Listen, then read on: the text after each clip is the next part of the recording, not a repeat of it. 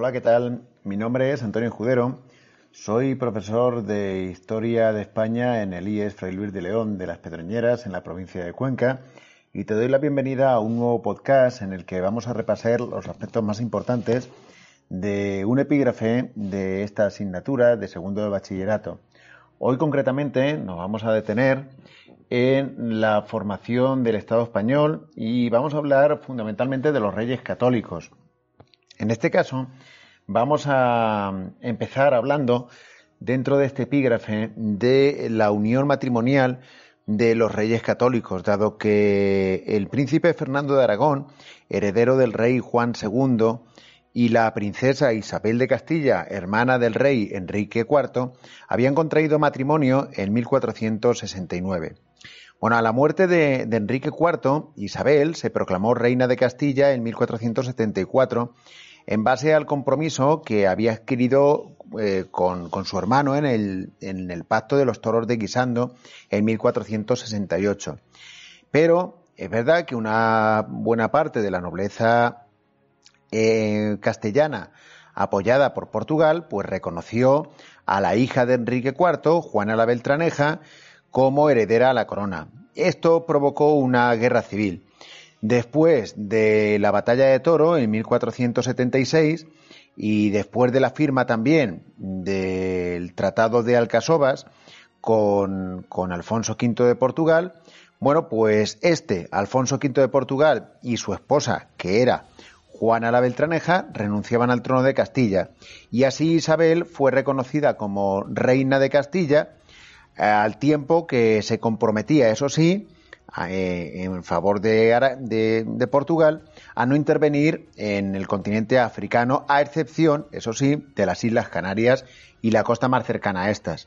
Luego, por su parte, Fernando se convirtió en rey de Aragón en el mismo año tras la muerte de su padre, hemos dicho anteriormente, Juan II. Una vez hemos hablado de esto, hay que señalar lo siguiente. Mira, la corona de Castilla siempre tuvo una estructura mucho más unitaria frente a la que tenía la corona de Aragón, dado que la corona de Aragón se dividía entonces en varios eh, reinos, que eran Aragón, Cataluña, Valencia, Mallorca, Cerdeña, Sicilia. Los reyes católicos ya habían aceptado este hecho, esta pluralidad, y de hecho, en 1475, antes de que Isabel y Fernando se convirtiesen en, rey, en reyes de sus respectivos reinos, lo habían dejado meridianamente claro en la Concordia de Segovia. Ahora bien, hay que entender que la unión de los reyes católicos nunca fue una unión política ni administrativa, sino que, muy importante este aspecto, se convirtió en una unión de carácter dinástico. En cualquier caso, para la reina eh, Isabel y también para el rey Fernando, la unificación eh, de sus respectivos reinos, esa unión dinástica de las que hemos hablado, eh, tenía que convertirse en algo un poco más allá. De ahí que se planteara, en este caso, la unificación o la unidad, en este caso, territorial. Bueno, esta unión territorial era indispensable y así Castilla se anexionó el reino nazarita de Granada en 1492. Con ello, pues se ponía fin a la reconquista. Por otro lado, después de la muerte de Isabel en 1504, Fernando de Aragón continuó como regente de Castilla y en el año 1512 se anexionó la corona de Navarra. Posteriormente, las Cortes de Burgos incorporaron y ratificaron aquella incorporación a la Corona de Castilla en 1515. Bueno, es verdad también que los reyes católicos pretendieron la creación de una monarquía un poco distinta a las anteriores. Y este concepto es el de monarquía autoritaria, que se impone sobre las fuerzas que han mantenido siempre la presencia durante la Edad Media. En este caso, había que reforzar la autoridad de los monarcas, había que imponerse sobre la nobleza. Ejemplo de esta imposición sobre la nobleza es la famosa sentencia arbitral de Guadalupe de 1486. Al mismo tiempo había que dotar de instituciones fuertes para aumentar el control de los reyes sobre el Estado y para afirmar la autoridad de real. Para ello, por ejemplo, en la corona de Castilla apareció la figura del corregidor. Este, el corregidor, se encargaba fundamentalmente de trasladar las órdenes desde la corte al ámbito local. Tenía también algunas funciones y competencias judiciales de recaudación de impuestos y mandaba sobre una comandancia militar llamada corregimiento. En la corona de Aragón, por ejemplo, apareció la figura del virrey, que era el representante en Cataluña, Aragón, Valencia o Baleares del monarca, con plenitud absoluta de atributos reales. En Castilla, el Consejo Real de Castilla tenía la capacidad de decidir sobre temas judiciales y administrativos. Y así aparecieron muchos otros consejos, como por ejemplo el Consejo de Aragón, el Consejo de la Inquisición, el Consejo de las Órdenes Militares, nombrando al rey Fernando de Aragón como gran maestre de las órdenes de Calatrava, de Alcántara y de Santiago, y también el Consejo de Indias a partir de 1594. Cada vez las Cortes fueron teniendo menos competencias y cada vez se reunían menos y con menos atribuciones. En materia de justicia aparecieron las audiencias de Valladolid, de Sevilla y de Santiago, así como las chancillerías de Valladolid y Granada. La figura importante en la Corona de Aragón de justicia mayor. Y en materia de recaudación de impuestos, una reforma profunda de la Hacienda en 1476 con dos instituciones. Por un lado, la Contaduría Mayor de Hacienda, que se encargaba de la recaudación de los impuestos, y en segundo lugar, de la Contaduría General de Cuentas y Resultas, que se encargaba un poco de establecer un presupuesto, controlar los ingresos, los gastos del Estado. Por otro lado, también en materia de seguridad apareció la Santa Hermandad, que no era otra cosa que una fuerza militar que ejercía funciones de vigilancia ante los desórdenes causados anteriormente en la Guerra Civil Castellana. Famosa es aquella, mm, aquella expresión de a buenas horas mangas verdes que viene precisamente de la indumentaria que portaba aquella Santa Hermandad. Y sí, también los reyes católicos se atrevieron a dotar a Castilla y Aragón de un ejército permanente, eh, sufragado, financiado fundamentalmente con los dineros provenientes de, en este caso, la nobleza. En otro orden de cosas, hay que destacar también en el ámbito religioso. Y en el ámbito religioso, los reyes católicos llevaron a cabo una uniformización religiosa, de la, eh, eh, religiosa a nivel católico. O lo que es lo mismo, intentaron que en todos sus territorios la religión cristiana católica fuese pues la mayoritaria y única permitida. Para eso, por ejemplo, se dotaron del Tribunal de la Santa Inquisición, que no fue único y exclusivo, es verdad, de la península ibérica, pero sí es verdad que eh, los reyes católicos obtuvieron la concesión por parte del Papa para mm, disponer de este Tribunal de la Santa Inquisición. En 1478 eh, echaba a andar este tribunal de la eh, Inquisición dirigido por el dominico Fray Tomás de Torquemada. Y a partir de ahí, pues esta institución se encargó de perseguir la herejía y a los judíos conversos, aquellos que seguían practicando escondidas sus ritos. También es verdad que en marzo de 1492 los reyes católicos, en aras de esa uniformidad religiosa, expulsaron a los judíos que acabaron por convertirse dispersos por todo el mundo en la comunidad de los llamados sefardíes.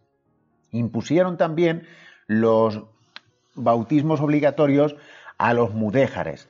Los mudéjares, acuérdate que eran musulmanes que vivían en territorio cristiano. Ahora ya convertidos reciben el nombre de moriscos. Y estos, los que no quisieron convertirse, en 1502 fueron expulsados definitivamente del territorio peninsular.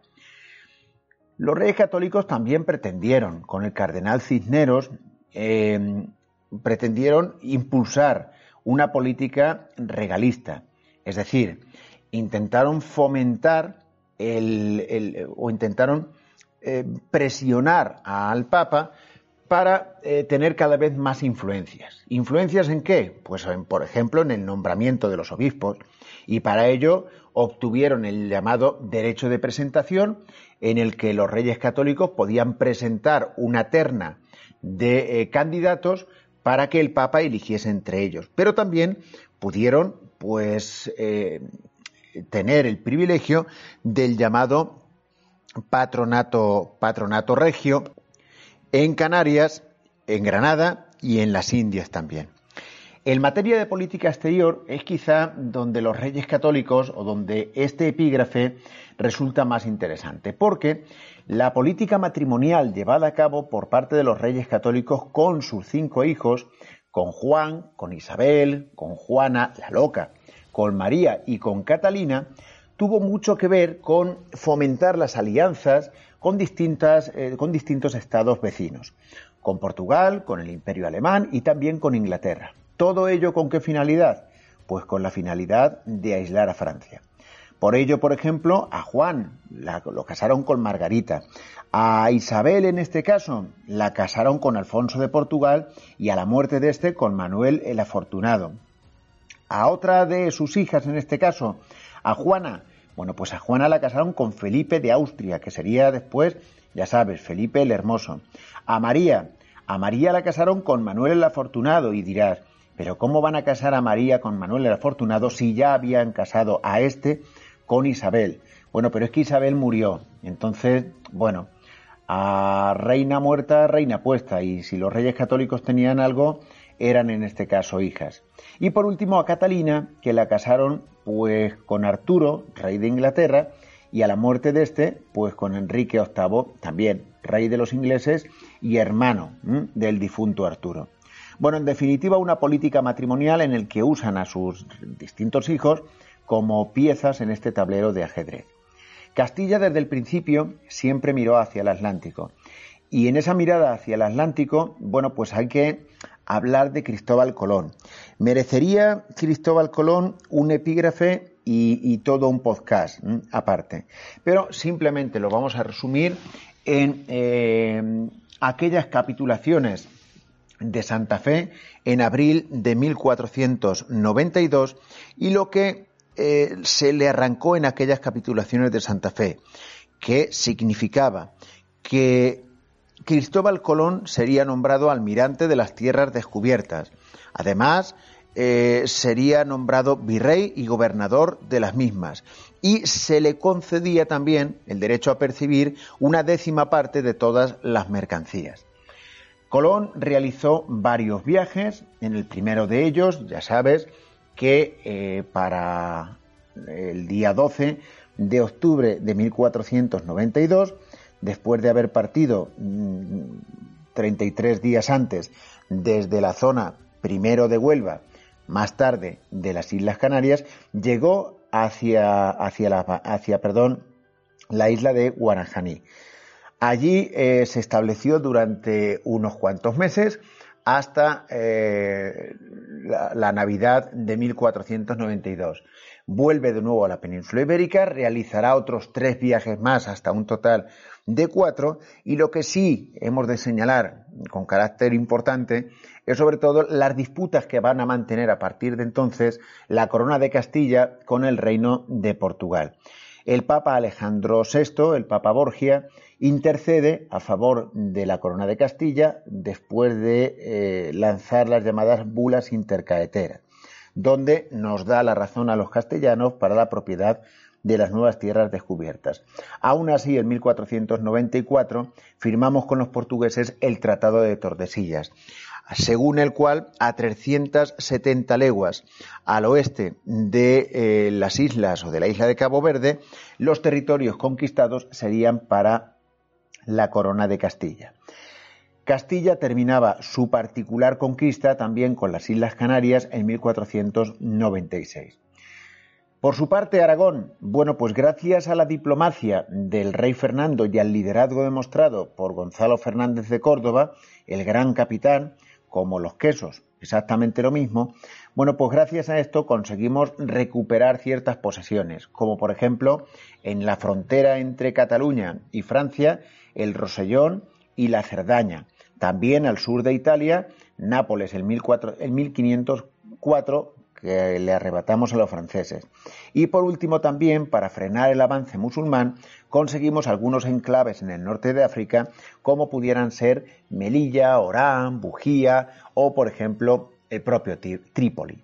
De manera que, bueno, este sería un breve resumen de este epígrafe que espero que con estas palabras te haya quedado un poquito más claro. Así que nada, un saludo y nos vemos en el siguiente epígrafe.